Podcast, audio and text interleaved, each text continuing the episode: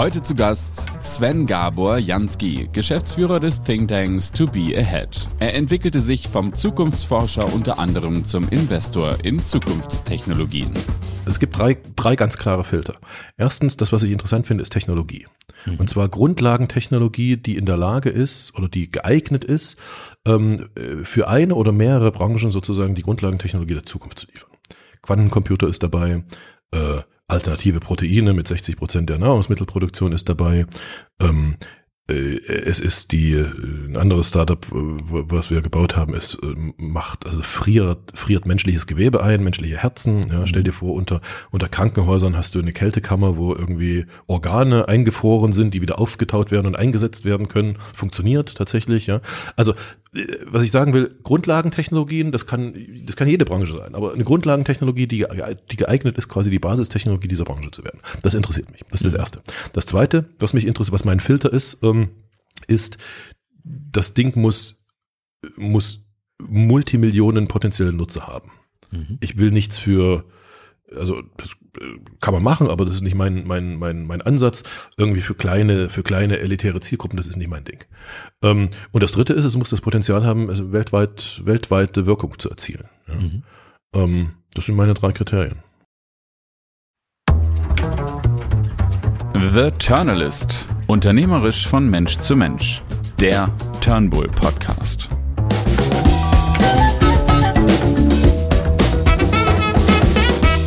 Moin Sven, herzlich willkommen.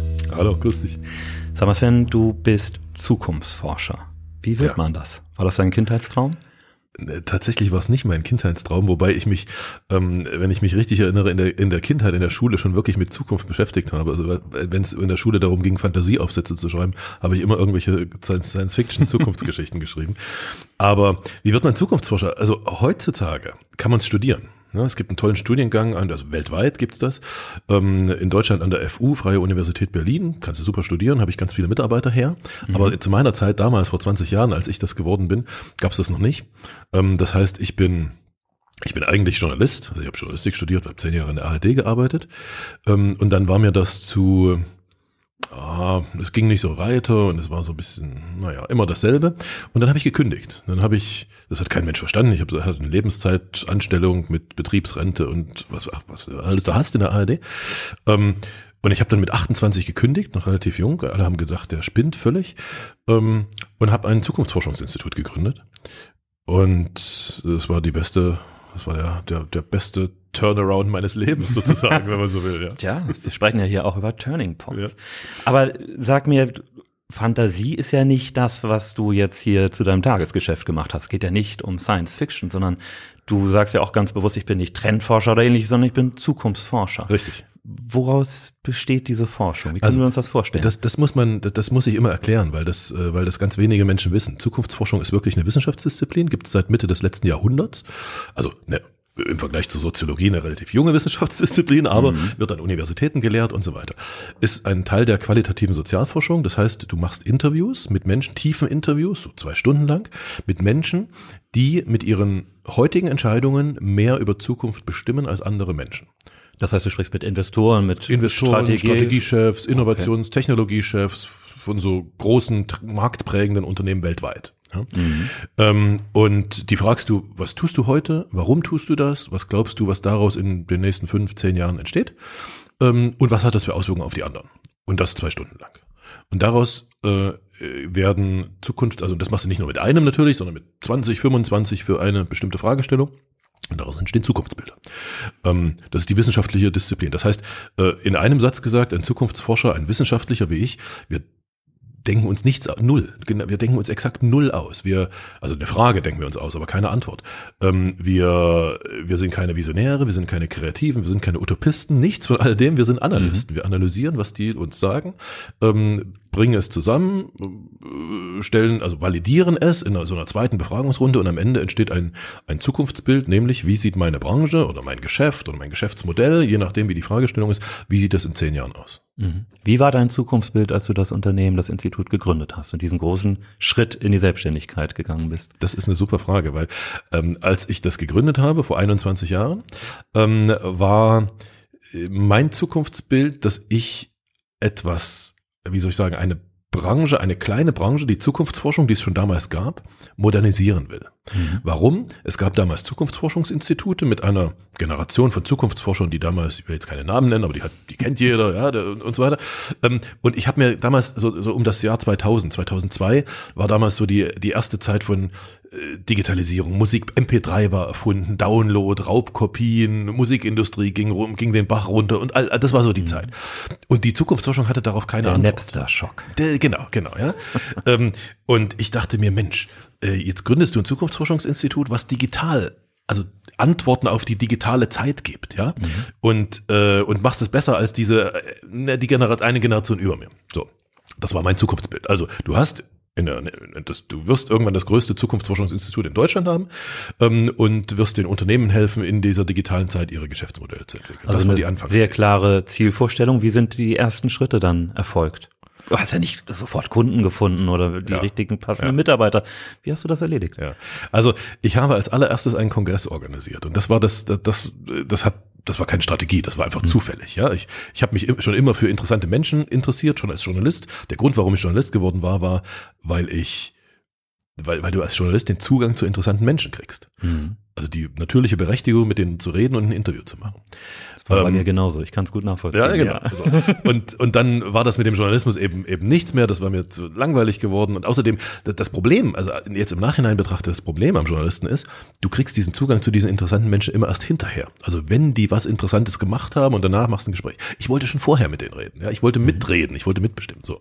Und dann habe ich mir, als ich da irgendwie in der ARD aufgehört habe, habe ich mir überlegt, Mensch, äh, wie kriegst du einen Zugang zu diesen interessanten Menschen? Und habe mir überlegt, als Zukunftsforscher müsste es eigentlich so sein, dass die vorher mit dir reden, weil du berätst sie sozusagen, wohin es geht und dann treffen die ihre Entscheidung. Also habe ich einen Zukunftskongress organisiert, habe mir in Handrecherche die Innovationschefs von allen größeren deutschen Unternehmen, also recherchieren kann der Journalist ja, ja ich weiß damals war es so, ähm, äh, in Handrecherche wirklich die aufgeschrieben, habe die angeschrieben, habe die angerufen, habe die einfach eingeladen auf den Kongress Kongress und die kamen zusammen, das war der erste Zukunftskongress und ähm, und die hatten so viel Spaß. Achso, Moment, ich habe den Kongress, ich habe gesagt, ich, ich will nicht, ich will keinen Kongress mehr erleben, auf dem ich mich langweile. Also nicht mehr diese typischen Hotelhallen und dieses, ja, und dann irgendwie eine, eine Produktpräsentation nach der anderen und irgendwie so ein Zeug, das, das will ich alles nicht.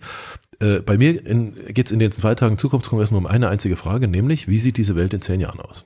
Mhm. Plus, was bedeutet das für euch, für eure Geschäftsmodelle und so weiter. Naja, und das fanden die super, ja, weil das war der, damals, heute gibt es Zukunftskongresse an jeder Ecke, damals war das der erste, der sagte, Mensch, wir reden über die Zukunft. Mhm. Ähm, und die Hast du den durchgeführt? Ähm, am Standort bei euch in, in Leipzig äh, auch? Äh, den habe ich in Halle tatsächlich durchgeführt. In Halle oh. an der Saale. Ähm, da hat das, die Zukunft begonnen in Halle. Das, ja, das glaubt man nicht, aber, aber in der Tat war es so. Das hatte tatsächlich was mit meinem ersten Sponsor zu tun. Mhm. Was meine alten Connections sozusagen zur, zur ARD, zum Mitteldeutschen Rundfunk waren. Und einer der der Radiosender, nämlich Sputnik, der Jugendradiosender dort, war der erste Sponsor dieses Kongresses, mhm. also find, fand der da statt. Das war der Grund. Ja. Ähm, und alle mussten nach Halle. Ähm, das haben sie irgendwie geschafft und dann haben sie festgestellt, ach, da ist es eigentlich ganz nett. Da gibt's ein tolles Schloss und das hat einen Schlosspark und äh, wir haben diesen Kongress Open Air gemacht. Das konnten, mhm. kannten alle nicht. Alle kannten nur diese Standard-Hotelhallen. Ja. Naja, also lange Rede, kurzer Sinn. Die fanden das super, die Teilnehmer und auch die Sponsoren und die, die, die, die Gäste. Und erst und dann haben wir das gemacht, jedes Jahr. Und erst zwei, drei Jahre später äh, kamen die ersten Teilnehmer dieses Kongresses auf mich zu und sagten, Mensch, äh, das ist alles interessant hier. Wir wollen das mal umsetzen im Unternehmen. Äh, kannst du mal zum Workshop kommen? Können wir das mal besprechen? Und die anderen sagten, ja, genau richtig, ich denke genauso, ich will aber meinen Vorstand überzeugen, ich brauche mal Papier, hast du mal eine Studie sozusagen. Mhm. Ja? Und dann haben wir Schritt für Schritt, also, also der Kern war diese Zukunftskongress und Schritt für Schritt ist eine Abteilung entstanden, die Forschung macht, mhm. seriöse wissenschaftliche Zukunftsforschung, dauert ein halbes Jahr, so ein Pro also wirklich große Projekte. Ähm, und eine zweite Abteilung, die Consulting macht, also so Strategien daraus entwickelt und so weiter. Ähm, und jetzt ganz zum Schluss, also nach 15 Jahren sozusagen ist dann sogar noch eine dritte Abteilung entstanden, die äh, Startups für die für die Unternehmen konzipiert und baut und äh, finanziert und groß macht. Ähm, und äh, auf diese Weise sind wir halt zum ja, ich will, also will da nicht zu viel reinlegen, aber tatsächlich zum größten Zukunftsforschungsinstitut in Europa geworden, was was ehrlicherweise ein bisschen groß klingt, aber nicht so groß ist, weil Zukunftsforschung ist halt generell ganz klein. Ja, da bist ja, du aber nenn uns ein paar Zahlen. Wie viele Mitarbeitende hast du an Bord? Na, ich hab, äh, wir haben diese, diese drei Kernunternehmen. Wir sind inzwischen eine kleine Unternehmensgruppe, 26 Unternehmen. Davon sind drei Kernunternehmen. Das sind die, über die ich gerade mhm. gesprochen habe. In den drei Kernunternehmen ähm, sind 52 Mitarbeiter. Mhm. Und äh, die anderen drumherum, das sind eben die Startups, die wir gegründet haben, an denen wir beteiligt sind und so weiter. Da sind dann noch ganz viele Mitarbeiter, aber ähm, der Kern sind die 52. Mhm.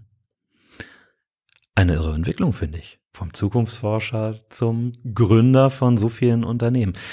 Lass uns noch mal kurz ein bisschen zurückgehen. Was waren so die, die, die Meilensteine, wo du gesagt hast, okay, da hat jetzt was eingeklickt? Waren es die, die mittelständischen Unternehmen, die vor allem dann nachgefragt haben, äh, wie sie sich jetzt aufstellen können für Transformationsprozesse? Gab es so den einen Kunden, der gesagt hat, hier, dich brauche ich jetzt in der Begleitung? Du hast die Musikindustrie genannt. Wir müssen da eine Lösung finden. Und du hast gesagt, Mensch, Streaming könnte funktionieren. Wo war da der Punkt, wo du gesagt hast, jetzt kann es richtig durchstarten? Also es gab es, es gab ehrlicherweise mehrere Punkte. Es sind ja 20 Jahre Geschichte. Das ist ja, das klingt alles so nach einer schönen Geschichte, aber die ist ziemlich lang. Ja, also mhm. es gibt auch viele Unternehmen, die haben das in kürzerer Zeit gemacht. Ähm, aber ähm, also das, der Startpunkt, der war wichtig. Ähm, da war der der der der Knackpunkt sozusagen tatsächlich eine eigentlich was ein äh, ein Partner zu finden, der der diese Verrücktheit glaubt. Ja? Mhm. Weil ich habe am Anfang, ich meine, ehrlicherweise, ich habe angefangen, ich war alleine und hatte eine Praktikantin. So haben wir den ersten Zukunftskongress organisiert. ja? das, ich meine, anders war das nicht. Ähm, und dann haben wir halt diesen einen Partner gefunden, der ähm, der, der, dieser Radiosender, der uns da irgendwie ein bisschen Geld gegeben hat und, und, und Sponsor geworden ist und so weiter. Ähm, und dann haben wir, und, äh, und, also, und das hat uns über die ersten zwei, drei Jahre getragen. Und dann kam der zweite Knackpunkt, nämlich der Punkt, ähm, wo mir sehr, sehr schnell klar geworden ist, du musst dich unabhängig machen von diesem einen Partner. Ich habe in den, äh, jetzt mal rückblickend, die 20 Jahre, ich habe so viele so viele Kongresse, so viele äh, Berater und so weiter kommen und gehen sehen, die alle nur einen Riesensponsor hatten und wenn es dem Riesensponsor irgendwie gerade mal andersrum äh, den Rücken runterlief, dann waren sie plötzlich wieder weg. Ja? Mhm. Das heißt, ich habe ähm, glücklicherweise relativ schnell, so nach zwei, drei Jahren, ähm, es geschafft, andere, also, also sozusagen mich unabhängig zu machen von diesem einen, ähm, sondern andere, und zwar eine ganze Reihe von anderen. Ja, da waren dann der, der Chef Zukunftsforscher von Volkswagen war plötzlich in meinem Beirat und der, der von Siemens, also von einer Siemens, damals gab es noch die Kommunikations-, also die Handysparte von Siemens, ja, das ist lange vorbei, aber äh, der ist inzwischen einer meiner, also mein, mein, mein Co-Gründer sozusagen in, die, in unserem Ventures-Bereich. Also da halten sich, da entstehen natürlich auch Freundschaften, die dann halten und so weiter. Also lange Rede, kurzer Sinn. Ich habe, ähm, und das will ich mir gar nicht so sehr auf die Fahnen schreiben, schreiben, sondern das war, also weil das keine Strategie war, das habe ich mir nicht ausgedacht, sondern das kam irgendwie intuitiv, dass ich mir dachte, Mensch, das ist gefährlich, dich abhängig zu machen von einem. Ähm, stell das mal auf mehrere Füße und das hat ganz gut geklappt. Und dadurch ähm, ist das dann ist das dann größer geworden. Naja und äh, und dann dann entwickelte sich eigentlich eine ganze Zeit lang äh, sich sehr langsam bis ähm, äh, also zehn Jahre lang ungefähr, bis wir beweisen konnten, dass das, was wir vor zehn Jahren besprochen und prognostiziert haben, auch wirklich eingetreten ist. Nenn mal ein Beispiel, was war so ein Beweis? Naja, der, der, der einfachste ist immer, ähm, also wir am Anfang haben wir immer über Musikindustrie geredet, ja, weil mhm. MP3 und Download und so weiter. Ähm, und ich, ich erinnere mich wie heute in dem, in dem ersten, in dem ersten Zukunftskongress, den wir gemacht haben, waren zwei Grundaussagen. Die erste, also hinsichtlich Musikindustrie. Die erste war, ähm, ihr werdet euren Umsatz halbieren, also das wird, das wird eine harte Zeit für euch, Umsatz halbieren, Mitarbeiterzahl halbieren, diese großen Major-Labels, mhm. so, ja, die es damals noch gab. Ähm, und genau das ist passiert. Das, das, hat gar keine zehn Jahre gedauert. Das ist schneller mhm, passiert. Ging deutlich schneller, ja. ja der, der zweite, die zweite Aussage, die wir damals gemacht haben, aber äh, die Digitalisierung wird quasi euch retten, in Anführungsstrichen, also retten vom Komplettzusammenbruch, sondern ihr werdet dann digitale Geschäftsmodelle haben, die dann funktionieren. Und die digitalen Geschäftsmodelle werden ungefähr so aussehen. Ähm, wir haben dann das Bild geprägt, irgendwie Musik kommt aus dem Wasserhahn. Also du drehst auf und es fließt einfach raus. Streaming, das Wort gab es damals noch nicht, mhm. oder wir, wir kannten es noch nicht. Ja? Und ja, und zehn Jahre später konntest du sagen, ja, schau mal her, guck mal Spotify an, das ist genau das, was wir vor zehn Jahren. Und dadurch ähm, entstand, entstand Vertrauen. Dadurch, dadurch haben die Menschen, die mit uns zu tun haben, ähm, eine gewisse Art von Sicherheit bekommen, dass das, was wir da erzählen und in den Büchern schreiben, jetzt nicht nur einfach verrückt ist, mhm. sondern tatsächlich Hand und Fuß hat. Also natürlich kriegst du keine Garantie, wir sind ja keine Wahrsager, aber dass da ziemlich viel dran ist, ja, weil es eben eine wissenschaftliche Methode im Hintergrund gibt, die mm, auf Wahrheit, äh, also, Entschuldigung, nicht auf Wahrheit, auf Wahrscheinlichkeit äh, ja. basiert. Ja. Ja. ja. das ist der Grund. Dann lass uns mal ein bisschen in die Zukunft schauen. Ich meine, wir treffen uns jetzt heute im Juli 2022 zu einer zu einem Zeitpunkt, wo die Gegenwart sich nicht so ganz gemütlich anfühlt. Ne? Es sind viele, viele Krisen da. Und äh, ich sag mal, wenn man früher sagte, dass das Außergewöhnliche im Grunde genommen das Normale bestimmt, dann weiß man eigentlich momentan gar nicht mehr, was normal sein soll. Alles ist sehr außergewöhnlich ja. geworden. Ich finde das ganz wunderbar bei dir. Du hast drei Kinder, ne? Mhm. Also wenn ein Zukunftsforscher drei Kinder hat, dann kann es nicht so schlimm da werden. Da ist der Optimismus noch vorhanden. ja, genau. Aber wie, wie schaust du, lass uns mal bei der Gegenwart beginnen, wie schaust du auf die, auf die jetzige sehr krisenhafte Situation. Man könnte einfach sagen, gut, Krise ist immer auch eine Chance, aber wo sind die Chancen in dieser Krise und in welche Zukunft siehst du uns dort gehen? Jetzt, jetzt hörst du mich ein bisschen nachdenken oder du hörst, weil, weil, weil ich das anders empfinde. Ich habe in den letzten vier Jahren, also davon waren drei Krisenjahre dabei, ähm, habe ich, also jetzt, ich habe vorhin gesagt, wir haben eine Unternehmensgruppe, 26 Unternehmen. Ähm, davon sind mehr als 20, ich weiß nicht, 22, 21, 22 in den letzten vier Jahren entstanden. Mhm. Eines davon äh, ist in 18 Monaten an die Börse gegangen. Eines davon hat letztes, in den, Letz-, also in den ersten acht Monaten ihres, seines Bestehens, letztes Jahr, äh, 48 Millionen Umsatz gemacht. Oh, wow.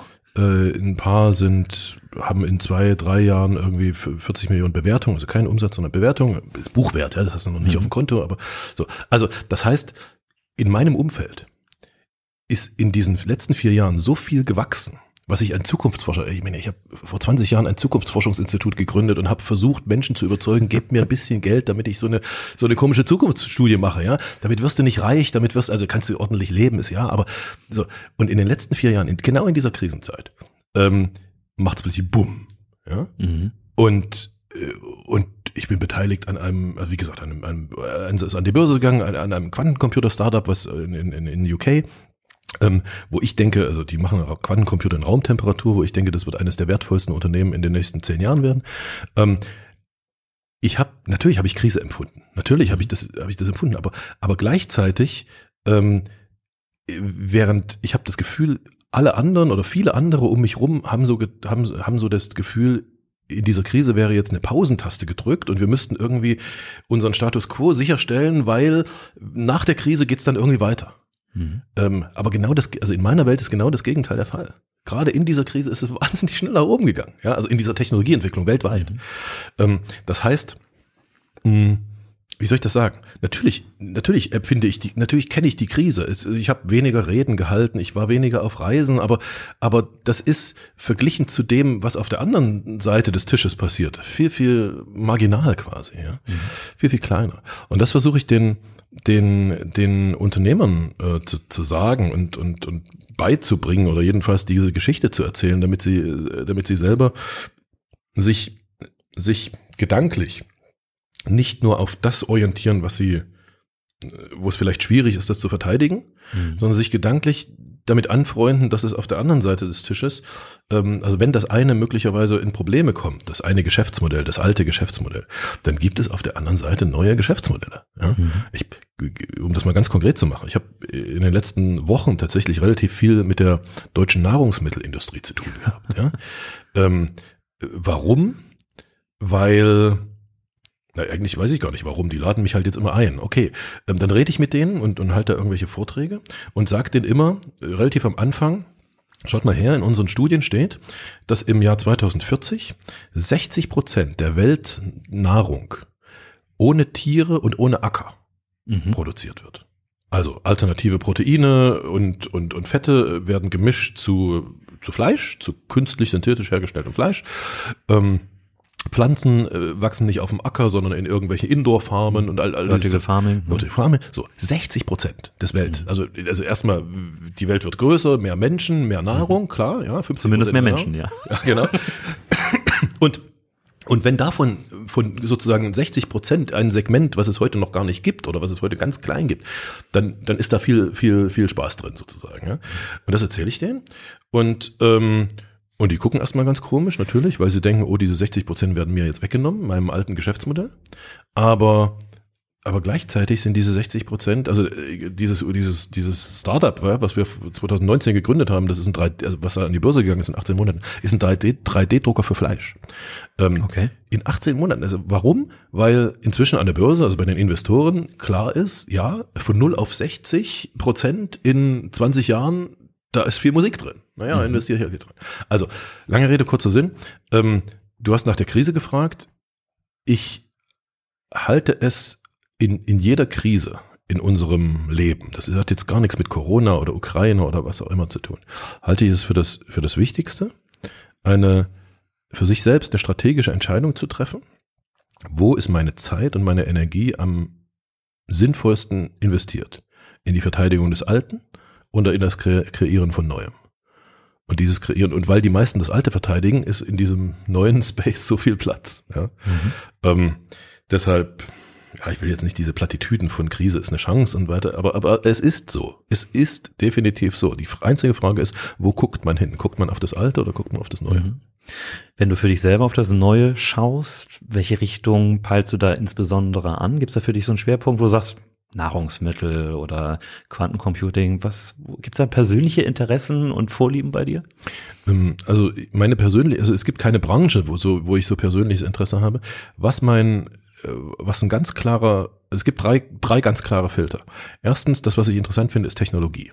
Mhm. Und zwar Grundlagentechnologie, die in der Lage ist oder die geeignet ist, ähm, äh, für eine oder mehrere Branchen sozusagen die Grundlagentechnologie der Zukunft zu liefern.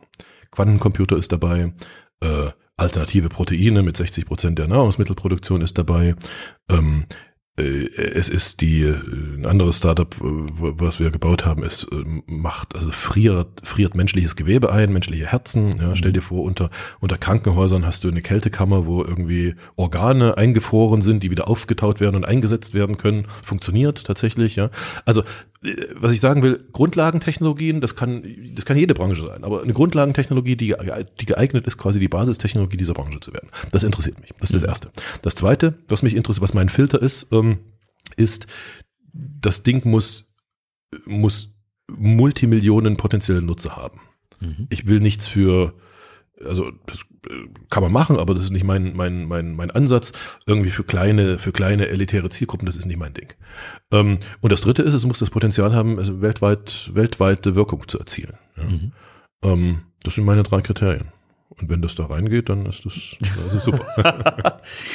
dann nimm uns doch mal mit in, in die Zukunft. Wo stehen wir denn? Du sagtest, äh, du machst das immer so mit zehn Jahresrhythmen. Wo stehen wir denn in zehn Jahren von heute angerechnet? werden da diese Dinge schon sich so realisieren oder realisiert haben, dass sie unseren Alltag mit anfangen zu prägen? Also ganz, ganz viele. Das, das, das Verrückte an der Zukunft ist ja, weiß jeder, der sich mit Zukunft beschäftigt, äh, sie ist schon da.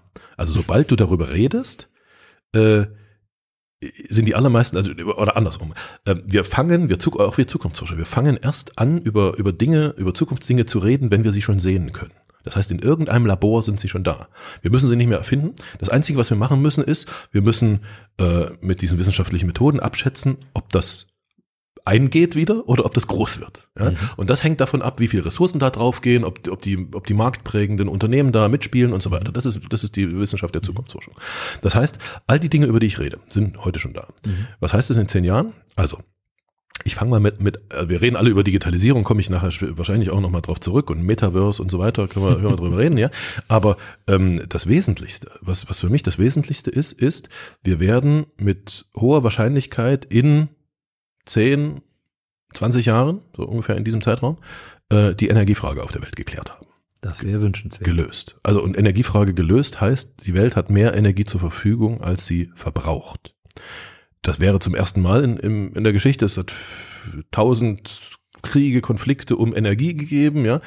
Wenn das gelöst ist, das wäre schon mal ein echter Fortschritt. Das heißt, wir hätten noch genügend Energie, um Meerwasser zu entsalzen und Kriege, um Wasser zu alles, verhindern. Exakt, alles. exakt. Um Nahrungsmittel zu produzieren, ja. um äh, Mobilität, alles. Ja. Wie wird's gelöst? Wo, wo siehst du die Technologien, die dort kommen? Äh, Technologie ist ganz klar, die heißt Kernfusion, aus meiner Sicht.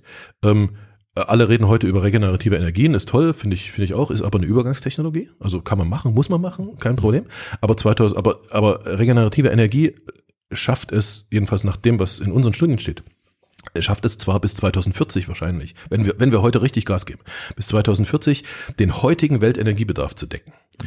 Das Problem ist, der Weltenergiebedarf ist 2040 mindestens doppelt so hoch wie heute, wenn nicht Mhm. gerade dreifach so hoch. Und, und dieses, dieses, was da dazu kommt, ist nicht deckbar, jedenfalls nach heutiger Prognose nicht. Aber es ist deckbar durch Kernfusion. Kernfusion ist eine Technologie. Ähm, alle, die das jetzt hören und das jetzt in die, in die Atomkraftschublade gesteckt haben, bitte jetzt wieder rausholen, weil, weil an der, bei der interessanten Kernfusionstechnologie ist, keine, ein- ist kein einziger radioaktiver Stoff beteiligt. Null. Gibt's nicht. Ähm, du verschmilzt Atomkerne, äh, Bohr und, und Wasserstoff ist die interessant, aus meiner Sicht die interessanteste Technologie. Es entsteht durch, bei dem Verschmelzen, Verschmelzen eine Million Mal mehr Energie, als wenn du Kohle verbrennst. Und du hast es in einem sehr, sehr gesteuerten Prozess. Du machst es mit Lasern, das heißt, die kannst du auf einen, auf einen Knopfdruck wieder ausschalten. So funktioniert. Ähm, warum äh, Kernfusion so interessant ist für uns im Augenblick ist, das Ganze ist nicht neu. Also seit 80 Jahren redet, reden Wissenschaftler darüber, dass demnächst der, der Durchbruch in der Kernfusion kommt. Ja, ist noch nie gekommen. Aber im letzten Jahr hat es ein, hat es zum ersten Mal den Beweis gegeben sozusagen, also ein, ein Projekt gegeben, wo bei so einem, bei so einer Kernfusionsdemonstration, wo mehr Energie rauskam, als reingesteckt wurde. Mhm. Inzwischen, wenn du dir anschaust, wo die großen, also die, die wirklichen, die Milliardäre des Silicon Valley, also die Jeff Bezos dieser Welt, äh, wo die heute ihr Geld reinstecken, ist, die investieren alle in Kernfusions-Startups. Das, Okay. ist, das ist für uns der, der Tipping Point sozusagen. Ja? Äh, warum tun die das? Naja, weil wenn die Energiefrage gelöst ist, kommt ziemlich viel Geld zurück, logischerweise. So. Das heißt, ähm, wir gehen davon aus, dass ungefähr 2030 der tatsächlich erste funktionierende Kernfusionsreaktor auf der Welt da ist. Wahrscheinlich an mehreren Orten, da gibt es viele Projekte. Ähm, dass 2040 äh, die Energieversorgung halbwegs, also in, in bestimmten Regionen halbwegs durch Kernfusion beeinflusst wird. Und kurz nach 2000, irgendwas zwischen 2040 und 50 dann die, die Welt sozusagen. Ja, so. ähm, ist noch keine Garantie, kann noch was schiefgehen, wie das halt immer so ist in der Zukunft, aber das ist, das ist eine, eine ganz großer, äh, ein ganz großer Wachstumsbereich. Jetzt hast du, jetzt ich füge noch eine Sache hinzu, weil wenn du, wenn du Energie herstellst, dann heißt das ja noch nicht, dass die überall ist auf der Welt. Wir Ähm, kennen das Thema mit den Stromnetzen. mit den. Stromnetzen, ja, genau. So. Und jetzt habe ich ähm, in diesem Jahr unseren Zukunftskongress, über den ich schon geredet habe, der findet jedes Jahr statt, in diesem Jahr wieder in München. Ähm, und jetzt habe ich gerade eine, eine neuseeländische Firma, die werden da sein. Die habe ich eingeladen. Warum? Weil die ähm, das, das machen, was Nikola Tesla, also quasi der Energiepionier, Mhm. ähm, eigentlich schon immer geträumt hat, nämlich Strom übertragen ohne Leitung. Ähm, Über die Erde. Nee, also äh, und die, äh, genau, also, in, also du hast zwei, du hast zwei Masten sozusagen und Ja. zwischen der, also in der Luft und zwischen den zwei Masten fließt der Strom. Ah, das, okay. das ist der Punkt. Ähm, irre Technologie. Ähm, alle denken Science Fiction, totaler Quatsch, ja, geht überhaupt nie. Ähm, aber jetzt im September diesen Jahres wird, in, wird das erste Projekt in Deutschland stattfinden. Ähm, die erste Demonstration, dass das geht, gemeinsam mit äh, Airbus und äh, gemeinsam mit der ESA, also der Europäischen Raumfahrtagentur. Warum ist Airbus beteiligt? Airbus macht ja nicht nur Flugzeuge, sondern auch Satelliten und so ein Zeug, ja. Ähm, weil die, die, also, äh, weil du die Vision äh, hat sozusagen drei Schritte. Der erste Schritt ist, sagen wir mal, die nächsten fünf Jahre, das, was du gesagt hast, wie kriege ich den Wind, also die Windenergie aus, aus der Nordsee nach Bayern runter? Mit diesen ewigen Planfeststellungsverfahren und, Mhm. und den Leitungen geht das nicht. Ähm, wird Also müssen wir schwierig. die energieintensiven Unternehmen demnächst alle nach Schleswig-Holstein legen. Das Naja, wäre doch eigentlich die Konsequenz. Die Unternehmen gehen immer dorthin, wo die, wenn die Energie da Oder, ist. das stimmt, das, das, könnte, das könnte so sein. Oder wir schaffen es sozusagen, die Planfeststellungsverfahren durch diese neue Technologie, dass da eben keine Leitungen mehr gezogen werden, sondern nur noch Masten, vielleicht ein bisschen zu verkürzen, dass das dann doch, doch darunter. Ja, das ist, so- das ist die, die so. Aber dann machen sich die Bürger doch bestimmt trotzdem äh, Sorgen um die Vögel, die da durchfliegen. Selbstverständlich, Bürger machen sich immer Sorgen um Vögel. Das ist, aber, aber, aber irgendwo muss man, ja, irgend, irgend, also äh, deshalb gibt's ja jetzt Pilotprojekte, um, um, um, um, um zu zeigen, dass das halt nichts, also dass das wesentlich einfacher ist als über diese Leitung sozusagen. Mhm. So. Zweiter, zweiter Gedanke oder zweite Entwicklungsstufe, deshalb ist, ist Airbus mit dabei. Ähm, die, Im Augenblick wird die Welt umschwirrt im niederen Orbit von Minisatelliten oder von Satelliten, so Kommunikationssatelliten und so weiter.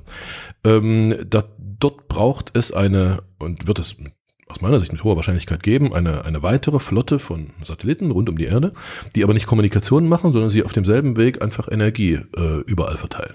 Das ist die Zehn-Jahres-Mission. Da wären wir dann Mhm. ungefähr 2030, 35 vielleicht.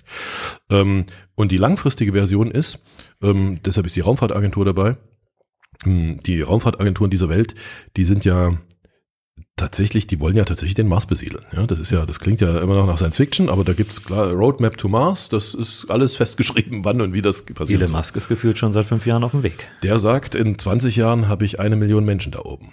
Mal gucken.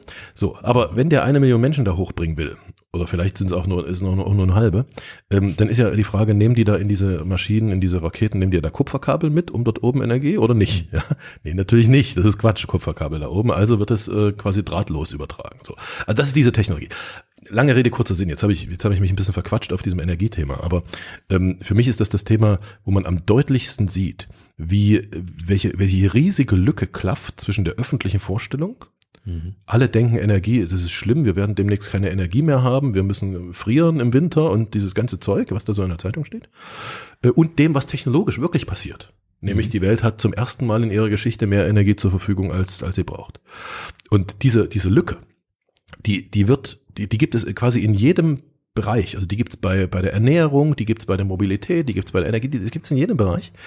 Ähm, und inzwischen ist die so groß geworden, dass es in der Wissenschaft, bei uns Zukunftsforschung sogar ein Wort dafür gibt, das heißt Reality Gap. Okay. Also die Lücke zwischen zwei Realitäten, ja. Zwischen dem, was in der Zeitung steht und was bei dir in den Studien steht. So ist es, genau, genau. Und dieses Reality Gap sozusagen kleiner zu machen oder also für die Unternehmen und Unternehmer sozusagen die auf diese, auf diese technologische Linie mitzunehmen, das ist eigentlich mhm. mein Job, das ist, das ist, das ist mhm. der Hauptjob, ja. Naja, also Energieproblem gelöst. Essen habe ich schon gesagt, 60 Prozent 2040, nicht 2030, 2040, 60 Prozent äh, quasi synthetisch hergestellt. Klingt so, mm, i, aber schmeckt genauso. Also ich habe ich hab gegessen bisher gedrucktes. Jetzt sind wir gespannt, was kommt. Also gedrucktes Rührei, gedrucktes Spiegelei, gedrucktes Omelette, gedruckte Muffins, gedruckte Brötchen, gedrucktes Fleisch und zwar äh, Rindfleisch, Schweinefleisch, Truthahn äh, oder Pute, ähm, äh, ich habe gegessen Fisch, ich habe gegessen gedruckte Chicken Nuggets, ich habe alles was mit aus Milch, natürlich irgendwie Pudding und äh, so. Das einzige von all diesen Dingen, die ich jetzt gerade aufgezählt habe, was noch nicht schmeckt, ist das Spiegelei. Alles andere schmeckt Das besser. kann ich mir auch gerade so überhaupt nicht vorstellen. Es sieht genauso aus wie ein Spiegelei, nur die Konsistenz des Eigelbs, die ist noch. Ja, das glaube ich genau. sofort. Aber äh, apropos Aussehen, wie sieht denn dann so gedrucktes Essen aus? Es, äh, klingt, so. klingt so ein bisschen nach Astronautennahrung, Na, irgendwie aus der Tube. Es sieht, es sieht exakt genauso aus wie, wie, wie heutiges Essen, ja, also wie bisheriges Essen. Es, es sieht so, so aus, es schmeckt genauso. Mhm. Ähm, äh, das Einzige ist, es ist halt äh, sozusagen, also die, auf Molekülbasis ist es aus anderen Dingen her, hergestellt. Mhm. So. Und das führt in eine Welt, also erstens, der, der Grund, warum das so passiert, diese Veränderung, ist ja nicht, weil wir das, uns das alle gewünscht haben. Also hätten wir eine Volksbefragung gemacht, die hätten alle gesagt, so ein Quatsch, ja. Also außer die, die eh vegan oder, oder, oder vegetarisch sind. Aber äh, das sind ja nun ziemlich wenig, ehrlich gesagt, im, im Gesamtvergleich. Nein, der, der Druck auf diese, äh, also warum das so passieren muss, ist, weil, naja, weil die Weltbevölkerung steigt. Zehn Milliarden Menschen. Hm. Du kannst keine 10 Milliarden Menschen mit Fleisch vom Biobauernhof ernähren. Das geht einfach nicht. Ja, also, vor allem dann nicht, wenn es in Indien demnächst mal eine zweite Mahlzeit am Tag gibt und so da vielleicht sogar noch Fleisch enthalten Mit, Mittelschichten erwachsen. Ja. In Indien, in überall, in Asien, Afrika genau. irgendwann, ja.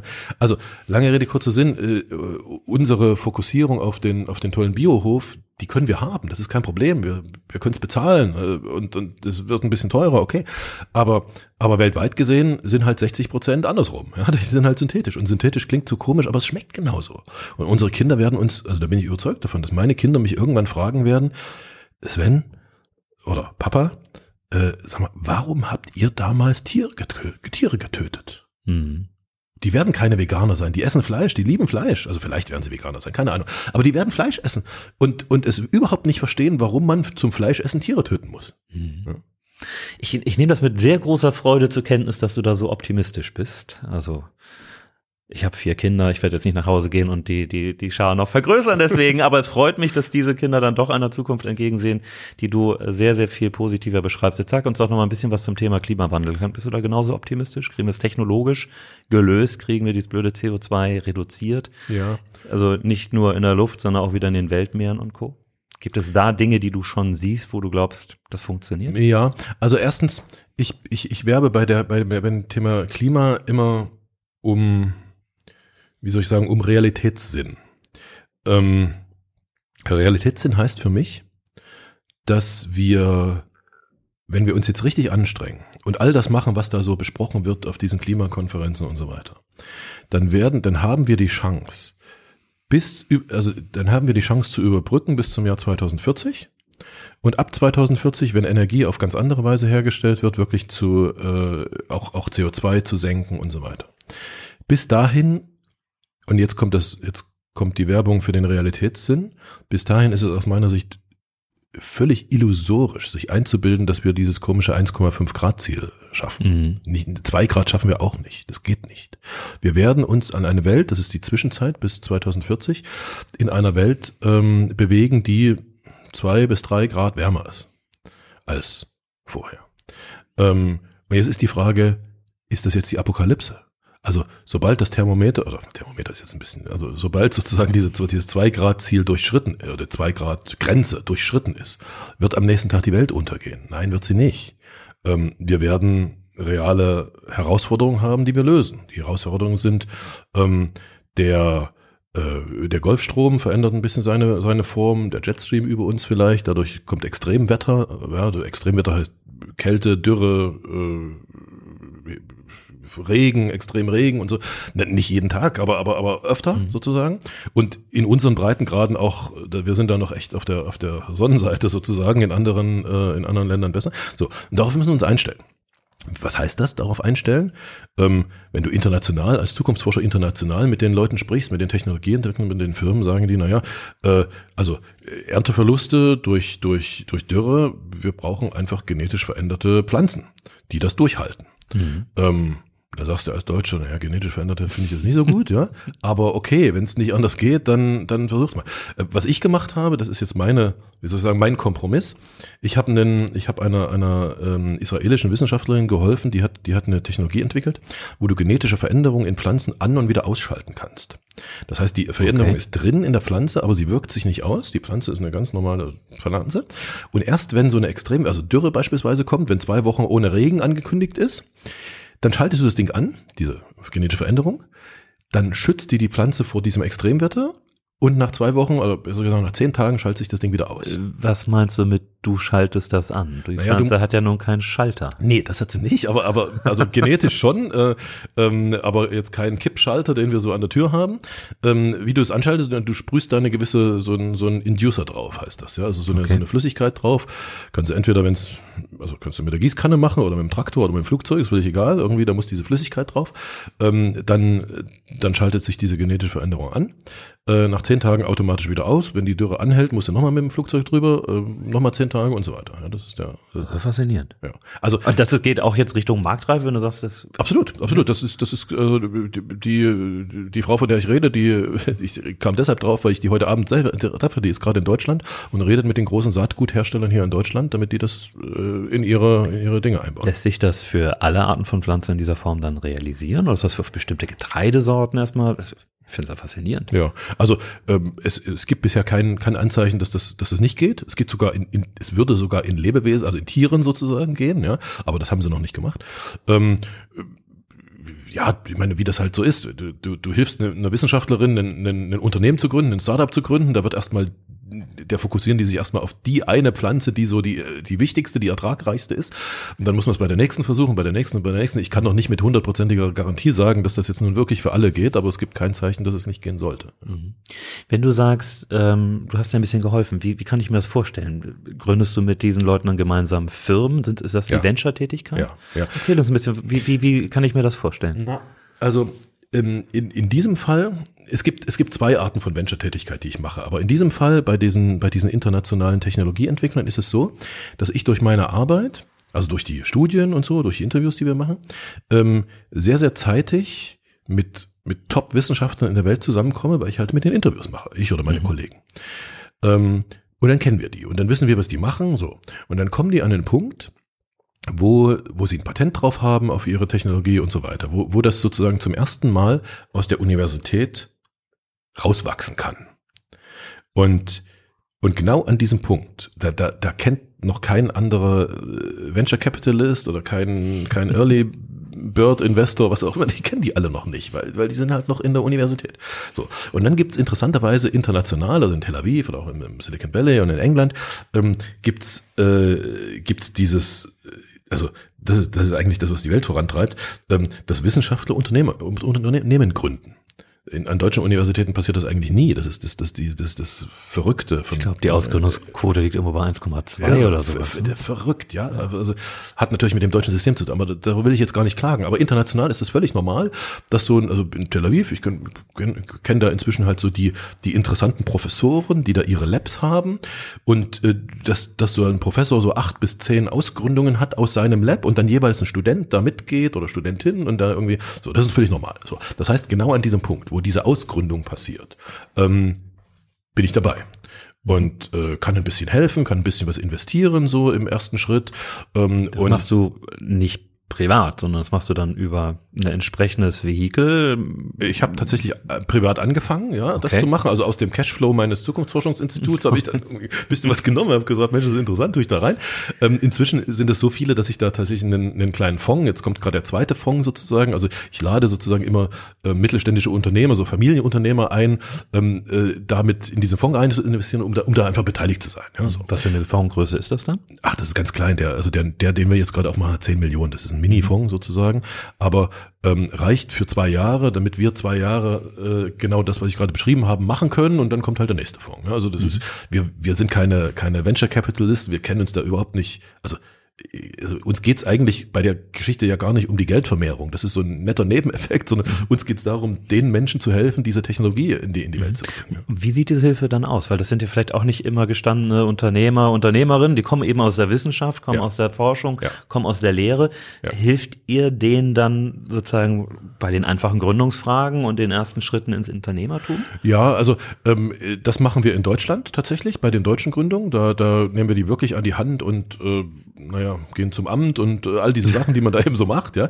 Ähm, international ist das ein bisschen anders. Also die, Amt, die Amtsgänge, die machen die selber international. Mhm. Die kommen halt bei mir ins Mentoring. Ich habe so eine Mentoring-Gruppe, ähm, da kommen die rein ähm, und ich, ich helfe denen bei den, bei den entscheidenden Fragestellungen. Also Beispiel, jetzt, ich habe vorhin über diese Gen, Gen, äh, Gen, Genetikerin da geredet, der habe ich halt die Kontakte gemacht zu den großen Saatgutherstellern in Deutschland. So, das ist für die interessant, weil die kennt die nicht äh, und so weiter. Ähm, die, diese, dieser 3D-Druck, äh, die, die sind, äh, also da, da ist eigentlich, so eine eher so eine mentale Hilfe, weißt du? Das ist so eine so eine so eine Hilfe, ähm, dass du, wenn bei denen mal was, also du machst mit denen eine Strategie und wenn bei diese Strategie nicht 100% klappt, dann dann dann bist du dabei und, und hältst ihnen den Rücken frei und so weiter. Mhm. Äh, das heißt, bist du ein Sparringspartner? Ich bin ein Mentor. Ich bin da ein ja. Mentor, ja. Also okay. erstens ein Geldgeber, ja klar. Und dann organisiere ich auch in der nächsten Runde organisiere ich, dass da noch ein paar mehr Geldgeber reinkommen. Ich kenne da ein paar Family Offices, so größer in Deutschland.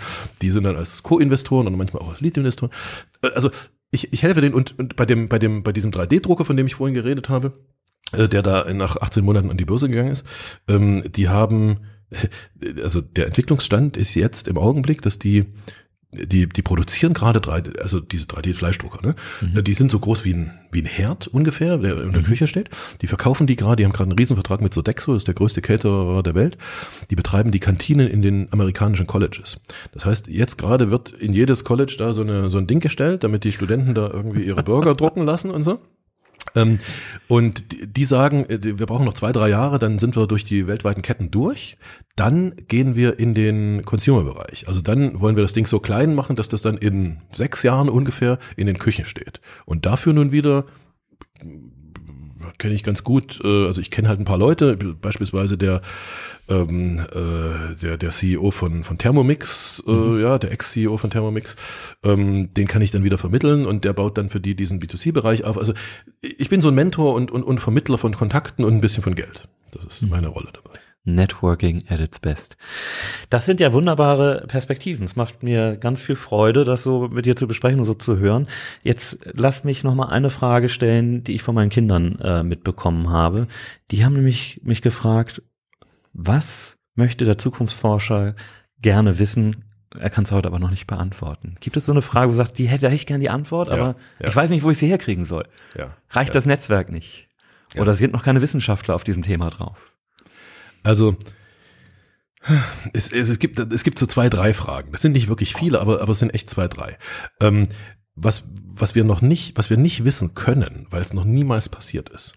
Ich nenne nur mal zwei. Ähm, das erste ist, wie wird die Menschheit damit umgehen, dass innerhalb der nächsten 50 Jahre vielleicht, vielleicht auch noch 40, eine eine, eine Spezies entsteht, die intelligenter ist als der Mensch. Ja? Mhm. Das menschliche Selbstverständnis ist, wir sind die intelligenteste Spezies auf dieser Welt, deshalb machen wir uns die Natur und alle anderen zu untertan und, und so weiter. So. Wenn jetzt die künstliche Intelligenz und so weiter, ähm, wir wissen es noch nicht. Also ich habe eine, ich hab eine These dazu, ich habe ein Gefühl, was wir dann machen. Das Gefühl ist, wir versuchen uns zu verbinden mit dem Zeug, also mit dieser künstlichen Intelligenz. Wir holen sie in unsere Körper rein durch irgendwelche Chips oder irgendwas. Ich glaube, dass das so wird, aber ich weiß es nicht. Da hätte ich keine Antwort drauf. Das zweite, worauf ich gerne eine Antwort hätte, das liegt sogar noch näher. Das ist die Frage, die wir vorhin schon mal besprochen haben. Ähm, was passiert eigentlich, wenn auf dieser Welt mehr Energie da ist, als die Welt braucht? Weil Du hast das vor, du, du, deine erste Reaktion, die war total, total super, weil deine erste Reaktion war, ja, wenn wir mehr Energie haben, dann können wir auch äh, äh, Meerwasser entsalzen, dann haben wir, ja, also wenn du genug Energie hast, kannst du alles machen, kannst du alles mhm. herstellen, kannst du jeden Rohstoff herstellen. Und wir haben, also ich habe lange gesucht, sozusagen, wo finde ich irgendwo in der Literatur oder wo auch immer äh, schon mal eine Geschichte, in der die Welt mehr Energie hat. Und ich bin auf Raumschiff Enterprise gekommen. Raumschiff Enterprise hat genug Energie. Ja? Und du kannst alles, Replikator, kannst alles herstellen sozusagen. Und was ist die Folge? Was ist wirklich die Folge? Dass es dort kein Geld gibt. Interessanterweise. Weil wenn du alles herstellen kannst, dann brauchst du keinen Tausch, dann brauchst du mhm. kein Geld. So, jetzt, was bitte nicht falsch verstehen. Ich will nicht sagen, dass wir das Geld damit abschaffen werden. Also wenn dann irgendwie 2040 oder ist 50. ja auch eine Form von Energie. Natürlich, ja, ja, genau. Ja, Suboptimal verteilt. Bisschen, ja, so aber, ist es, genau. Aber da hätte ich gerne eine Antwort drauf. Da hätte ich, da hätte ich wirklich gerne eine Antwort drauf auf die Frage, was passiert eigentlich, wenn die Welt mehr, mehr Energie hat. Aber wir werden es wahrscheinlich noch erleben. Aber ich stelle fest, dass du eigentlich sagst, es gibt auf fast jede Frage eine Antwort und für jedes Problem demzufolge auch eine Lösung. Genau. Und ich höre so aus deinen Worten raus, du glaubst, die Lösung wird nur von Unternehmerinnen und Unternehmern umgesetzt werden. Das Wort Politik haben wir bislang nicht am Tisch gehabt. Eher hinderlich, förderlich, wie siehst du da die, die Rolle der Politik oder sagen wir mal der Gesellschaft? Oder müssen die Unternehmerinnen und Unternehmer einfach gerade durchgehen und sagen, wir setzen es durch? Elon Musk sei. Ja, ihr glaubt nicht an Elektromobilität, ich mach's jetzt einfach. Also ich lass mich das so sagen. Ähm, es hätte keine einzige technologische Innovation in dieser Welt gegeben, hätten wir vorher immer eine Volksbefragung gemacht. Weil wirklich, also das Handy, ja, was wir hier irgendwie auf dem Tisch liegen haben, hätte es nicht gegeben. Also es hat sogar Volksbefragung, also Marktforschung gegeben als das erste Smartphone. Da gab es irgendwie über 80 Prozent, die sagen, nee, das ist doch gar keine wo Taste sind, wo Sind die Tasten? Wo sind die Tasten? Ja. ja, genau. BlackBerry ist noch ganz okay, aber genau. was soll ich mit diesem iPhone? So ist es. Also ähm, kurz. Ähm, Gibt es eigentlich noch BlackBerry? Das weiß ich ehrlich Oder sind die auch den Nokia-Weg gegangen? Ich weiß es nicht. Ich weiß es nicht. Aber also was ich sagen will ist ähm, Fortschritt, technologischer Fortschritt entsteht niemals aus der Masse der Menschen, ähm, sondern immer dadurch, dass einzelne Menschen ähm, unzufrieden sind mit der, mit der aktuellen Situation, mit dem aktuellen Zustand, eine Idee haben, wie es besser sein könnte und diese Idee durchdrücken. Das ist die, das ist für mich die logische, das, der logische Prozess von Innovation. Und diese einzelnen Menschen äh, stellen dann sozusagen neben das etablierte System, also neben die alten Handys, stellen die das neue Handy, ma machen es einfach verfügbar. Und dann verstehen die Menschen, nicht, nicht sofort alle, aber so Schritt für Schritt, ah, das ist irgendwie besser, damit kannst du mehr machen. Und dann, dann setzen die das alte so unter Druck, das alte System, dass entweder das alte System sich ändert oder wenn es nicht schnell genug sich ändern kann, dann eben pleite geht, wie Nokia. Ja? Mhm. Also wie der Bereich von Nokia gibt's ja noch ein paar. Ja, ja wieder Gummistiefel, glaube ich. Ne? ich weiß es nicht. Ganz am Anfang. So, jetzt aber jetzt deine Frage nach der Politik. Also, eine Politik, die äh, die den Fokus hat, von der Mehrzahl der Menschen wiedergewählt zu werden und deshalb sich permanent an der, an der Mehrheit der Menschen ausrichtet, ist hinderlich für diese Art von Innovation. Selbstverständlich. Mhm. Ja, das, ist, das liegt in der Natur der Sache, weil die, die würden sich ja ihre Wiederwahl gefährden, wenn die und so weiter. Ähm, eine Politik, die anders, anders funktioniert, eine Politik, die, die, die wie soll ich das nennen, Freiflächen schafft, äh, wo, wo Regulationen vielleicht nicht im ganzen Land, aber in bestimmten Gebieten sozusagen runtergenommen wird, damit diese, diese verrückten Menschen, die da irgendwie so eine Vision haben, damit die sich entwickeln können, die ist total, die ist total förderlich. Ja. Siehst du oder kennst du einen Ort auf diesem Planeten, wo die Politik so funktioniert? Ja, in all den, in all den Technologie-Hotspots. Also kannst du nach, kannst nach Silicon Valley schauen, kannst du nach, nach, nach Shenzhen, nach China schauen. Ähm, das sind alles, im Prinzip sind das alles Sonderwirtschaftszonen, in denen die, die Regulation, die, die Steuern, was weiß ich, irgendwie runter, in denen ein bisschen Geld reingepumpt wird, in denen, in denen der Staat oder oft ist es auch das Militär, ja, Tel Aviv beispielsweise, klar, mhm. ähm, die ersten, die ersten Finanzierungen macht und so weiter. Ähm, und dann daraus eben ähm, die, diese Dinge, diese Dinge entstehen. Also das, das ist, das das ist weltweit gibt's das. Ja, das ist jetzt, das ist in Deutschland ich sag mal so, in Deutschland gab's das, glaube ich, auch. Also ich, so nach dem Krieg, Wirtschaftswunder und so. Ich meine, das waren ja, das waren ja auch Verrückte, die da, die da ihre, also stell, stell dir vor, nach dem Krieg 48 Porsche, ja, ich mhm. habe Porsche gerade im Kopf. Porsche hat, ich glaube, 48, also drei Jahre nach dem nach Kriegsende irgendwie gesagt, was die Welt braucht, sind Sportwagen. Ja. Das ist doch verrückt, ja. Die Welt brauchte damals irgendwie was zu essen und äh, Häuser und Dächer über dem Kopf und alle. Und der sagt, wir brauchen Sportwagen. Das ist ein Verrückter. Mhm. Aber ein Verrückter, der seine Idee durchgesetzt hat und äh, damit eine, eine, eine Industrie begründet hat, die, die nach wie vor dieses Land trägt. Also mitbegründet, gibt auch noch ein paar andere, natürlich. Ja. Ähm, und äh, ja, leider, leider, und das sage ich jetzt mit ein bisschen Bedauern, ist tatsächlich ähm, dass offensichtlich uns hier in diesem Land es irgendwie seit, weiß ich nicht, seit den 80er Jahren irgendwie zu gut geht. Oder so gut geht, was heißt zu gut? Kann ja gar nicht zu gut gehen, aber uns geht es so gut, dass wir, dass wir, dass wir die, dass wir den Kontakt zu der, zu der wichtigsten Antriebskraft, die die Zukunft entwickelt, verloren haben. Und das ist schade. Das ist wirklich schade. Welche Antriebskraft ist das? Das ist die, das ist die Überzeugung, dass deine Kinder das Recht haben, besser zu leben als ihr Vater. Mhm. Die, wenn du dir anschaust, wie, ich bleib mal kurz in Deutschland, wie meine Großeltern, also die Nachkriegsgeneration, es geschafft haben, dass ich jetzt besser leben kann als sie. Dann haben die, ja gut, es, es war alles kaputt, die mussten halt aufbauen, die haben 24 Stunden, sieben Tage dran gearbeitet und wenn ich mit denen darüber geredet habe, geredet habe, haben die immer gesagt, naja, unseren Kindern sollte es mal besser gehen. Mhm. Also dieses, dieses, dieses Mindset, unseren Kindern sollte es mal besser gehen. Ich glaube, in der Generation unserer Eltern, meiner Eltern, 80er, 90er Jahre, wann auch immer das war, ging es denen so super gut, dass die irgendwann gedacht haben, ey, uns geht's so gut, lass es, es reicht doch, wenn es den Kindern nur genauso gut geht. Und komischerweise, ich habe keine wissenschaftliche Statistik dafür, dass das, dass das jetzt miteinander zusammenhängt, aber komischerweise ist genau in dieser Zeit das Silicon Valley an uns vorbeigezogen. Mhm. Warum? Weil das Silicon Valley ein ein Schmelztiegel ist, ein Auffangbecken für Immigranten aus aller Welt, die kommen dahin, meistens aus Asien, mit einem Touristenvisum, drei Monate, ähm, versuchen in diesen drei Monaten eine Aufenthaltsgenehmigung zu kriegen. Denen geht's nicht gut, aber, aber wenn die die Aufenthaltsgenehmigung kriegen, wenn die da arbeiten können, dann arbeiten die 24 Stunden, sieben Tage dran, dass es ihren Kindern besser gehen wird. Mhm. Und jetzt sind in den letzten fünf Jahren nur auch noch die Chinesen an uns vorbeigezogen. Ehrlicherweise nicht die chinesischen Dörfer, denen geht's dreckig, sondern die Megacities, Shenzhen und so. Mhm. Warum? weil die ein Auffangbecken sind für Immigranten aus chinesischen Dörfern, nicht aus aller Welt, sondern chinesische Dörfer, die 24 Stunden, sieben Tage daran arbeiten, dass es ihren Kindern besser geht. Also kurz gesagt, ähm, Menschen, denen es heute nicht gut geht, die Technologie benutzen und potenzielle neue Geschäftsmodelle benutzen, um für sich und ihre Kinder eine bessere Zukunft zu bauen. Das ist das, das ist die wirkliche Antriebskraft für Zukunft. Und du brauchst, also du brauchst genau beides. Du brauchst die Technologien und du brauchst diese Menschen. Und ich glaube, das größte Problem, was unser Land hat, ist, dass wir, wir haben tolle Technologien. Ganz viele von diesen neuen Technologien werden hier in Deutschland entwickelt. Sie werden nur nicht auf die Straße gebracht hier in Deutschland. MP3. MP3 oder tausend andere Beispiele. Ja, klar. Warum? Also Kernfusion übrigens auch, ja? ja? Also das, was ich vorhin erzählt habe, das ist ein deutscher ist ein Professor, deutscher Heinrich Hora ja. heißt der. Mhm. Der ist in Deutschland nicht glücklich geworden, deshalb ist er nach Australien ausgewandert. Mhm. Egal.